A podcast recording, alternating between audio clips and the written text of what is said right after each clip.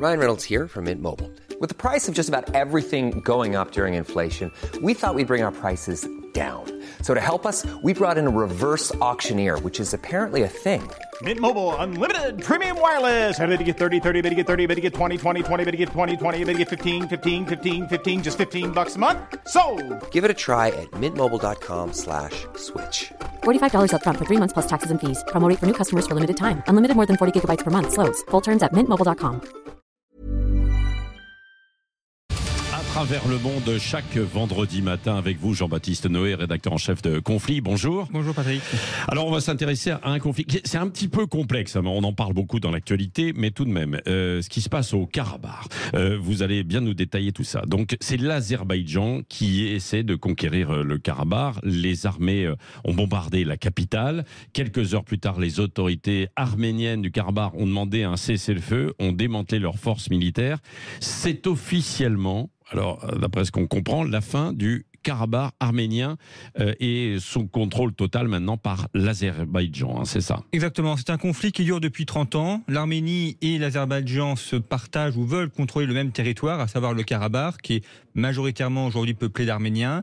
Le conflit de l'Azerbaïdjan a commencé en septembre 2020, donc nous sommes sur un processus de trois ans. Et il y a une dizaine de jours, l'Azerbaïdjan a lancé l'assaut final en bombardant la capitale Stepanakert. Hmm. Les forces de résistance, au bout de 24 heures, ont, ont demandé un cessez-le-feu, se sont retirées et l'Azerbaïdjan a pris le contrôle militaire de la région. Donc d'un point de vue militaire, aujourd'hui, l'Azerbaïdjan contrôle le Karabakh et la, la région échappe à l'Arménie. D'ailleurs, l'Arménie avait reconnu au mois de juin dernier la souveraineté de l'Azerbaïdjan sur la région. Donc en réalité, à partir de ce moment-là, on savait que les jours du Karabakh arménien étaient comptés. Oui, c'est ça. Alors, ce que beaucoup craignent, c'est que il y ait euh, peut-être derrière une épuration ethnique hein, et le massacre de civils. Alors ça, c'est la grande question et c'est la grande inquiétude effectivement de la population du Karabakh et des Arméniens. Il y a à peu près 120 000 habitants au Karabakh. On sait qu'aujourd'hui, depuis une dizaine de jours, il y a déjà au moins la moitié qui sont partis, donc près de 60 000 personnes qui ont quitté la région parce Qui, qu'elles qui- qui partent et qui vont où alors, alors qui partent en Arménie pour la plupart, Mhm. euh, parce que euh, craignent d'être abattues, euh, enfin elles craignent des violences des armées. La question aujourd'hui se pose pour les 60 000 personnes qui restent. Alors l'Azerbaïdjan a promis qu'elle pourrait rester libre sur leur territoire, mais euh, elle ne croit pas trop à ces promesses de l'Azerbaïdjan.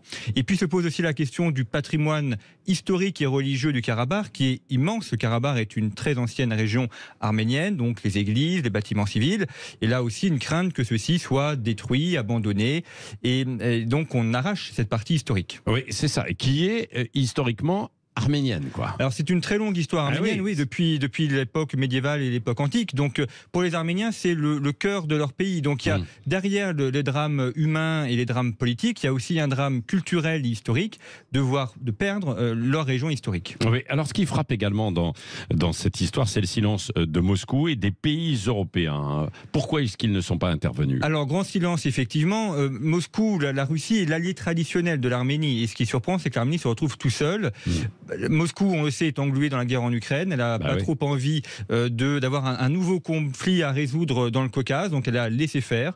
Elle a laissé faire euh, l'Azerbaïdjan, ce qui fait que l'Arménie s'est retrouvée tout seul. Et de même pour l'Union européenne, il y a la question du gaz. Il est vrai que l'Azerbaïdjan est un grand producteur de gaz et de pétrole qui fournit près de 2% du gaz européen. Donc, c'est pas énorme en quantité, mais dans un contexte où on se prive du gaz russe et où on a une inflation sur les matières premières, ça compte. Ces 2%-là comptent. Donc l'Union européenne est restée euh, neutre, qui de fait donne euh, l'avantage à l'Azerbaïdjan, n'est pas intervenue et probablement n'interviendra pas, sauf s'il devait y avoir des massacres importants.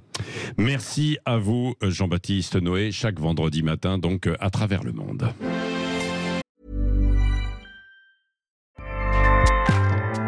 ACAST powers the world's best podcasts. Here's a show that we recommend.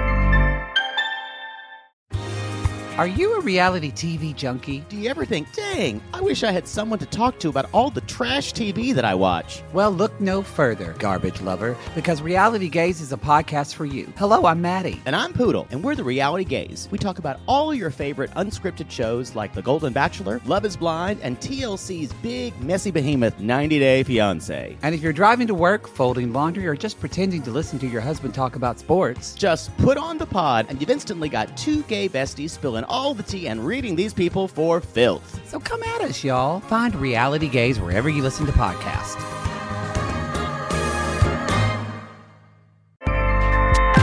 ACAST helps creators launch, grow, and monetize their podcasts everywhere.